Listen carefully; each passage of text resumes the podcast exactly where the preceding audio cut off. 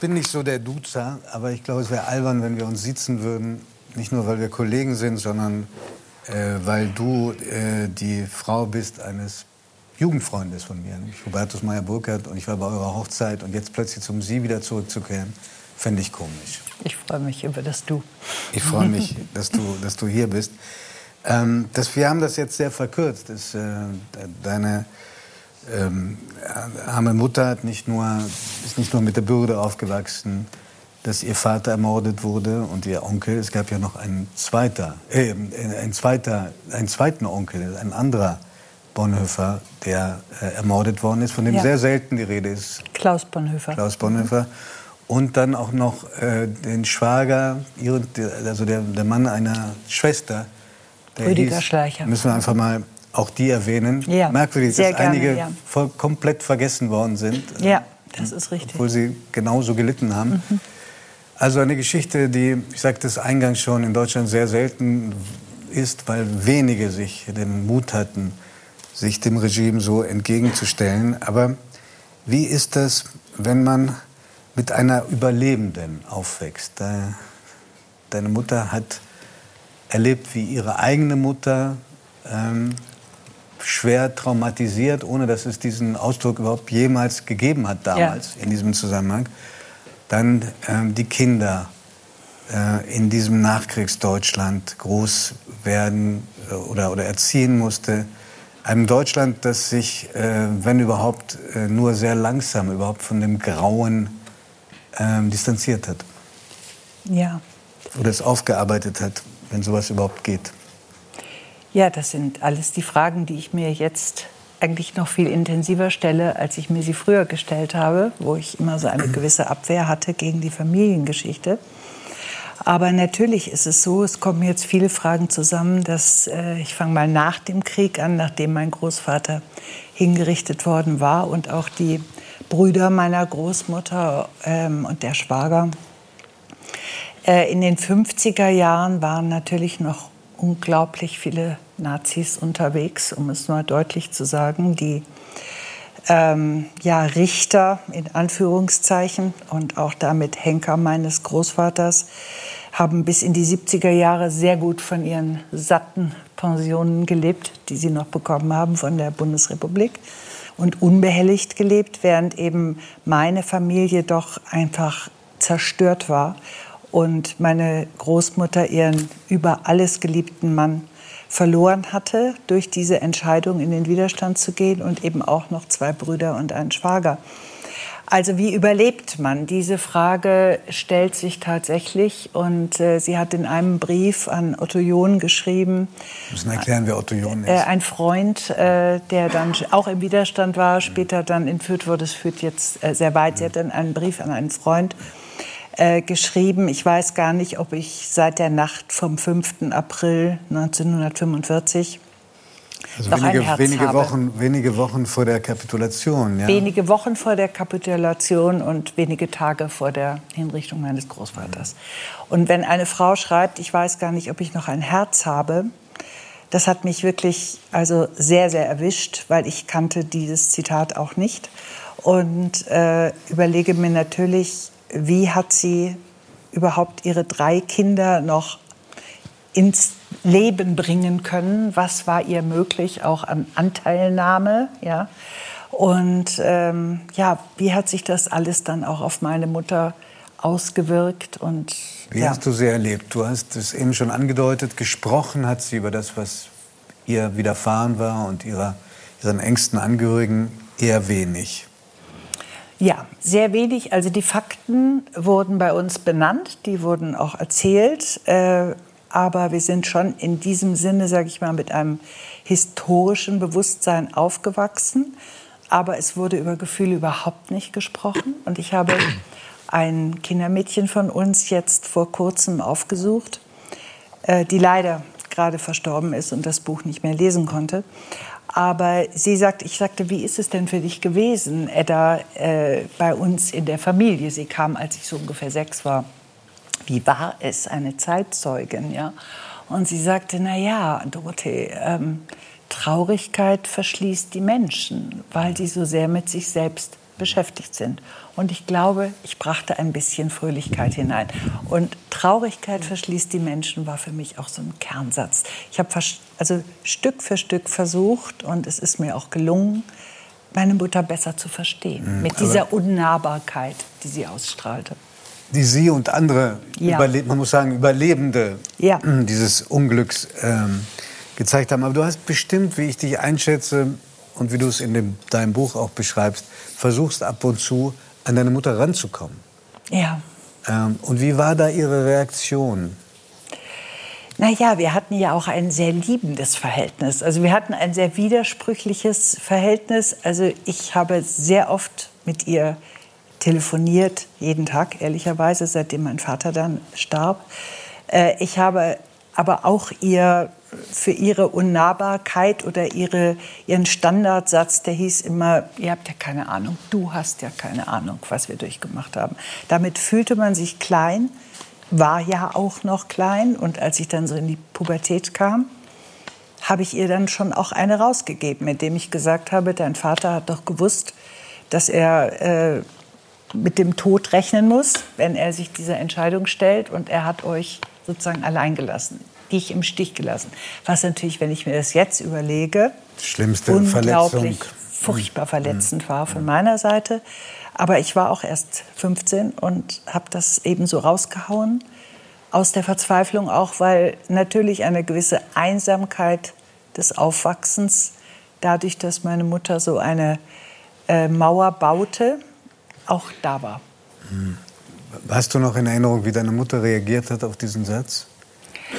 Äh, sie ist verstummt, äh, das war ihr zu viel. Und dann sprang, wenn mein Vater solche Szenen mitbekam, sprang er ein und sagte, sei still, du weißt nicht, wen du vor dir hast. Und ich dachte im Stillen meine Mutter. Aber, Aber was sie noch mal ja. größer gemacht hat. Ja, ja so. Mhm. Du hast, ähm, auch das hat mich sehr bewegt beim Lesen, das Foto, was das Buch ziert vorne, das Buch von deiner Mutter und dir, offenbar erst richtig wahrgenommen, nachdem deine Mama vor knapp sieben Jahren gestorben ist. Und dieses Bild äh, hat für dich auch deswegen eine Bedeutung, weil du sagst, es sind Wesenszüge beider Personen, die da drauf sind. Wir sehen es auch gerade.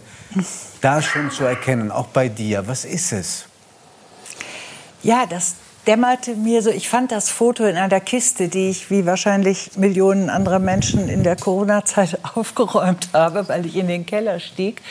Und ich kannte das Foto nicht. Und das hat mich sehr bewegt und ich bin immer tiefer so reingegangen in das Foto im Laufe auch dieses äh, Prozesses und habe so gemerkt, ja, ich gucke eigentlich so, also meine Mutter hält mich sehr stark fest, das sieht man so an den Armen, aber es ist fast so, als ob sie auch an mir Halt sucht und ich ähm, gucke so weg und ein bisschen neugierig. Auch frech. herausfordernd? Auch herausfordernd, herausfordernd mhm. vielleicht, wobei ich das gar nicht immer war. Mhm. Es steckt was in mir, aber ich bin die Brave gewesen. Mhm. mhm.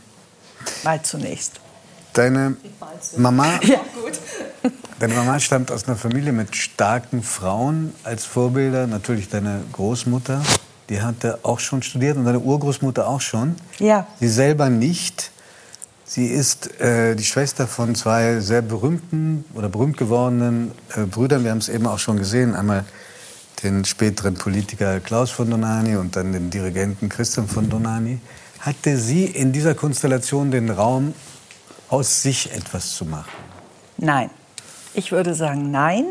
Äh, es ist natürlich auch eine Geschichte der, der Frauen, die so langsam, also du hast gerade erwähnt, meine Großmutter hatte studiert, ja, sie war Lehrerin, meine äh, meine Urgroßmutter, meine Großmutter. Urgroßmutter war besonders ungewöhnlich für die Zeit. Ja, meine Großmutter hat immerhin Biologie studiert. Mhm.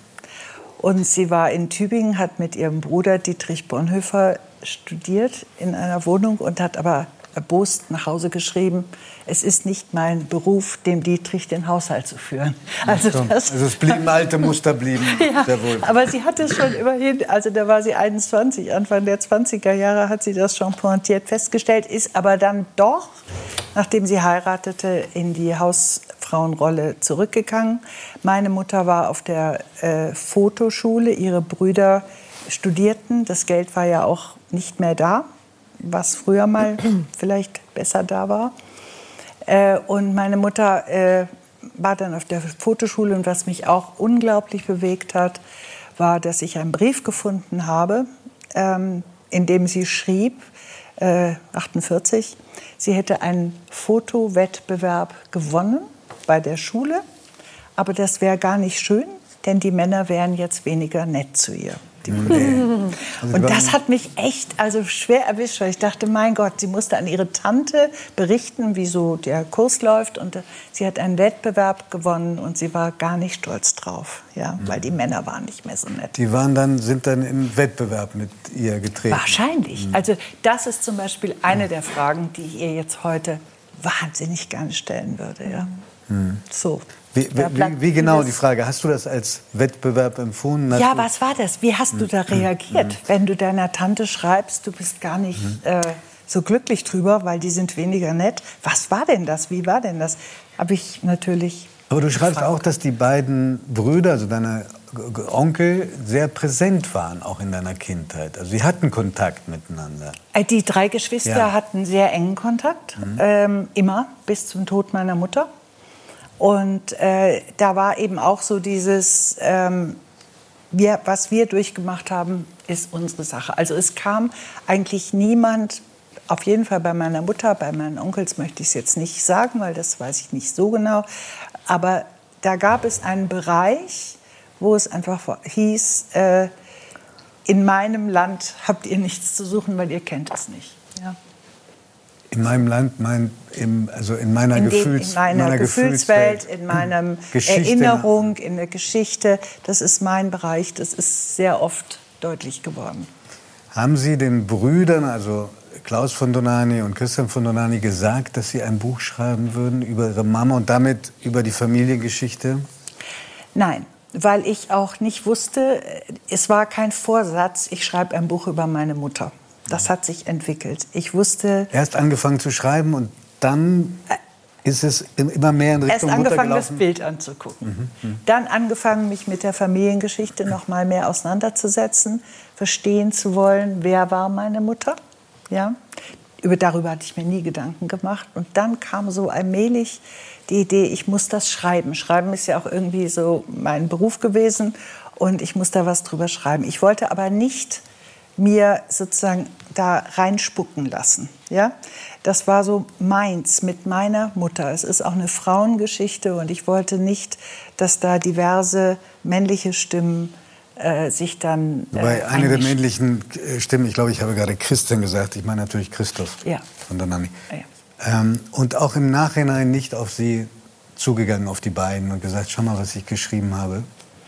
Ich denke, das Buch ist ja jetzt erst gerade acht Tage auf dem Markt und ähm, ich glaube, das wird sicher gelesen. Ich habe auf jeden Fall keine negativen Reaktionen bekommen bisher. Bisher, das ist schon mal ein Erfolg. In der Familie schon. Beide, also da klingt was vertraut, wenn Sie von Ihrer Mama sprechen und äh, wenn ich mir Ihre beiden Onkel anschaue. Auch die, glaube ich, man tut ihnen nicht Unrecht, wenn man sagt, sie haben eine gewisse Distanz können Sie durchaus aufbauen zu anderen Menschen und zu Ihren eigenen Gefühlen. Ja, ich habe das natürlich auch so ähm, nachgespürt und denke heute auch anders. Also es war auch ein Prozess. Ich denke, es ist auch ein Schutz, es ist eine Überlebenshilfe auch, ja.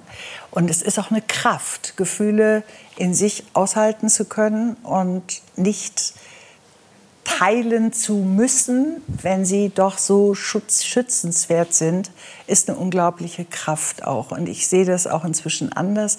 Natürlich hat es für mich oder für uns, auch für meinen Cousin, mit dem ich aufgewachsen bin, Johannes, Bruder Johannes, auch ein Kollege, ja, guter. hat es natürlich diese Unnahbarkeit schwer gemacht, ja. Und überhaupt, sage ich mal, dieses wahrgenommen werden als eigene Person, mit einer eigenen Entwicklung, die äh, auch Raum braucht. Ja, mhm. das war schwierig. Aber ich weiß nicht, ob du es mitbekommen hast. Ich habe deinen Onkel Klaus von Donani äh, mal sehr emotional erlebt. Ähm, ja. Wir waren in, in einer Sendung von Markus Lanz hatten uns über Politik ziemlich gestritten.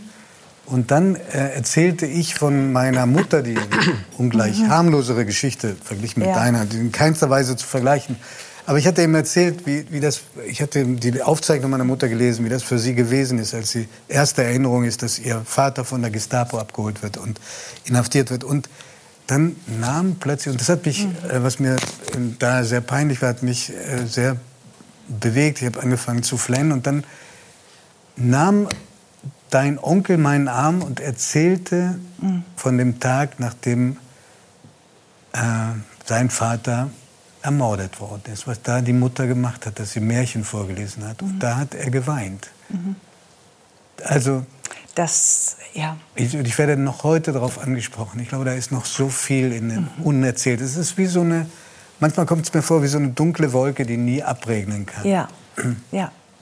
Das, das, ist also, das ist dieser Panzer, von dem ich spreche, ja, der, glaube ich, benötigt wird, um sich zusammenzuhalten und der vielleicht auch mit dem Älterwerden bricht ähm, und mal irgendwie Lücken zulässt. Und wie schön ist das? Meine Mutter hat das auch immer wieder.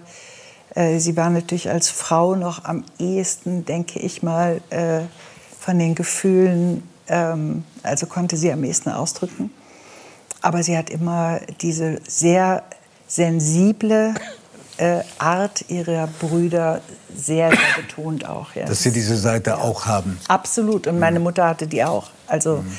ganz, ganz stark, ja. Dorothee, im Nachhinein, leider muss man sagen, im Nachhinein ist man immer schlauer.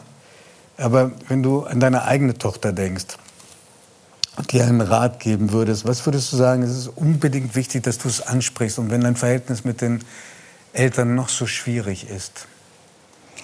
Damit, ja. es, damit es danach nicht so wahnsinnig schwierig wird.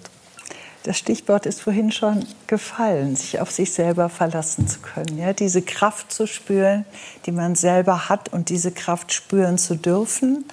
Und äh, einfach die innere, diesen Halt in sich selbst zu finden. Das ist mir letztlich auch gelungen, weil auch so eine gewisse ja, Einsamkeit immer mit war. Man wusste, irgendwie kann ich mich auf mich verlassen. Ich würde das meiner Tochter auch sagen, aber ich muss es gar nicht, weil ich glaube, sie hat das und sogar meine Enkeltochter.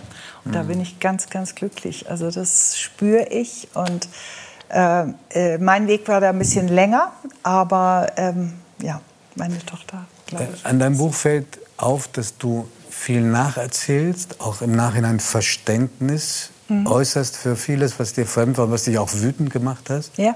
Aber weniger, und das, äh, glaube ich, ist etwas, was dich von vielen anderen Menschen unterscheidet, weniger das Gefühl, hätte ich bloß damals das und das gemacht und gesagt.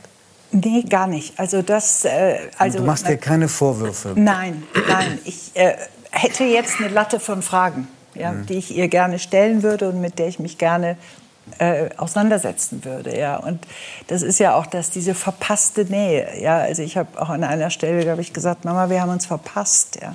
was mich schon traurig macht. Aber ich bin trotzdem, also sie war ja auch ein sehr lebendiger, ein sehr äh, komischer Mensch. Auch sie hatte einen enormen Sinn für Humor, war eine starke Frau. Ja.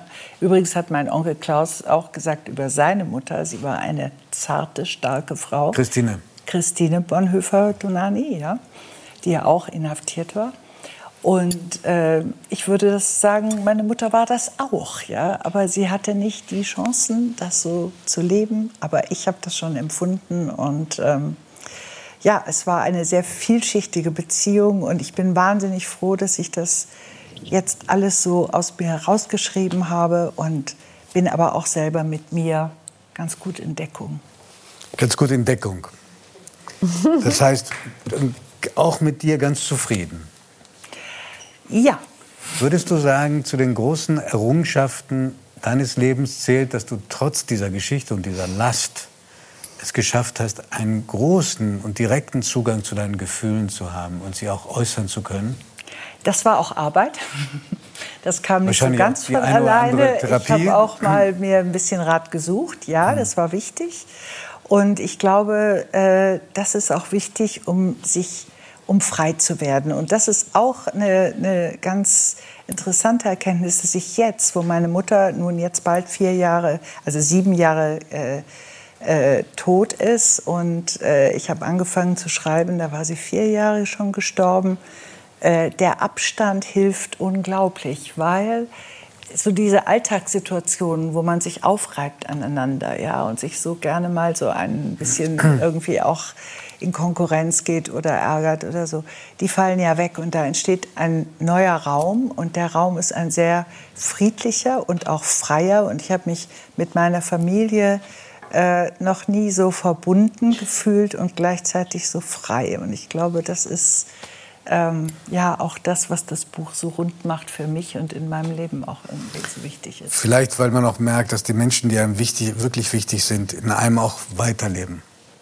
Ja, Vergangenheit ist nicht vergangen. Ich glaube, das ist, da lebt irgendwie viel weiter. Und meine Mutter, als ich es geschrieben habe, hatte ich das Gefühl, ich muss nur hier zupfen. Und dann geht also so irgendwie alles auf und meine Mutter steigt raus und tausend Erinnerungen, die mir kamen, auch aus der Kindheit und äh, überhaupt. Also es war so viel präsent. Ich glaube, das können andere hier auch äh, bezeugen, dass man so viel in sich trägt und das durfte alles mal an die Luft. Dorothee, vielen Dank. Ich wünsche deinem Buch Erfolg. Ich glaube, ja.